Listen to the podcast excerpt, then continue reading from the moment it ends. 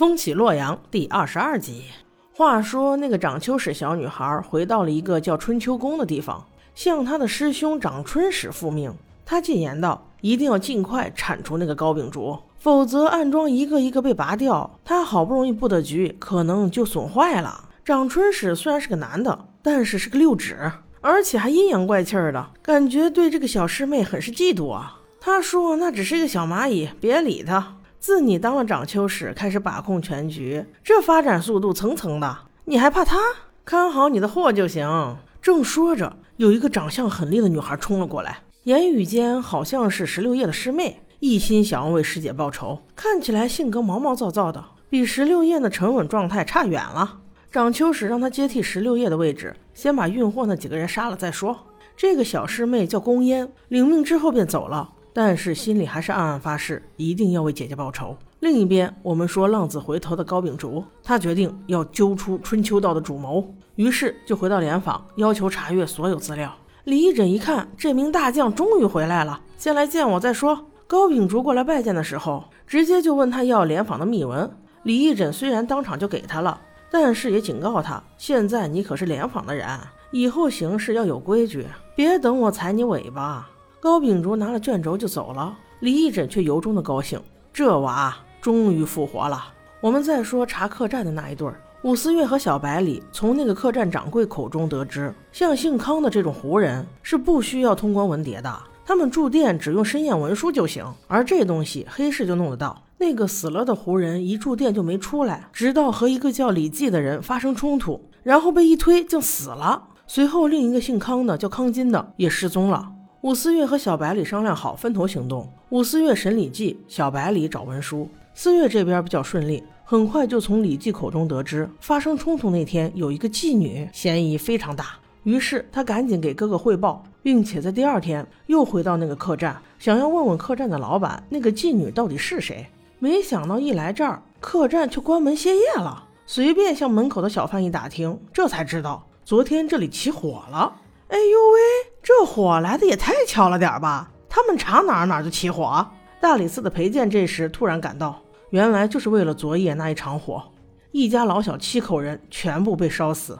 表面上做的很干净，一看就是意外，但实际上账房伙计、老板全部遇难。武四月就是用脚趾都能想到，这是杀人灭口啊！当他再一次回到牢房找李记时，李记也失踪了。他心里忐忑呀，赶紧去追，边追边打听这李记去哪儿了。这才知道是哥哥派人把他送到河南府重审了。我心里就纳闷了，难道武幽绝你是春秋道的暗桩吗？怎么也开始搁这添乱了？果不其然啊，噩耗再一次被袭来。当他好不容易追上押送李记的车时，李记竟然跳车身亡了。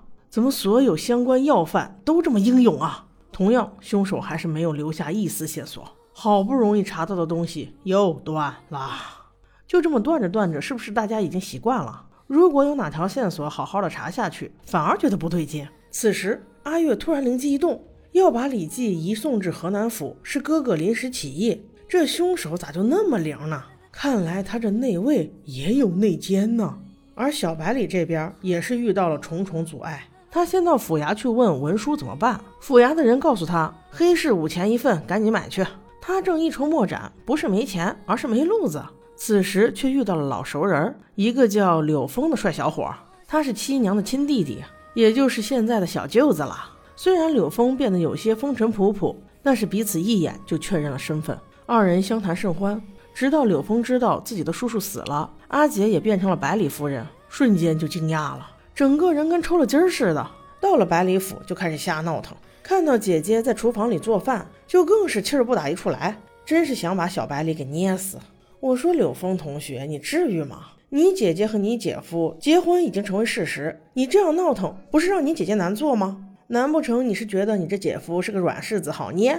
那也不能这样欺负人嘛！一看就是个愣头青，没啥脑子。你要是想让姐姐过得更好，还不赶快讨好一下你姐夫？反正小杰是打心眼里不太喜欢这种人，什么情绪都挂在脸上了。那我就想问问你，去西域的这几年，你都白混了吗？小白里让他这小舅子回家之后，他却没回家。他想起了白浪，他没路子去黑市，白浪有啊。很快，白浪就给了他们准确的消息，据说康占比和那个康金，他们所在的商队都有正规的申验文书，这就让小白里更加奇怪了。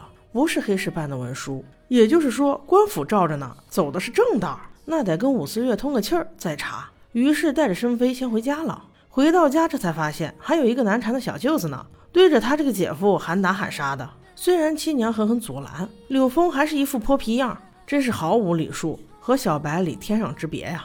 好不容易，似乎柳峰平静了一些，小白里心想他也是西域来的，于是便问。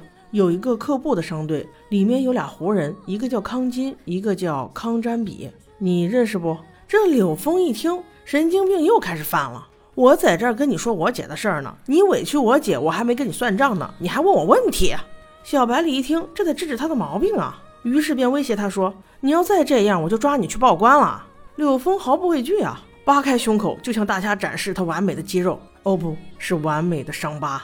我就想问你，这能说明啥？就能说明你在外面被人打了呗，所以才回来窝里横的。随后，亲娘对弟弟好言相劝，说了好久，他才清醒，服了个软，告诉了自己姐夫，那康金和康占比他是见过的，不过那俩人神神叨叨的，运的东西也很神秘。他们曾经在一起躲过风暴，但是因为那些胡人都很赶时间，所以风暴没停，他们就走了。小白里趁机赶紧问他有没有印象，那个康金长什么样。柳峰貌似想到了什么，那他到底记不记得康金长什么样呢？我们继续追下一集。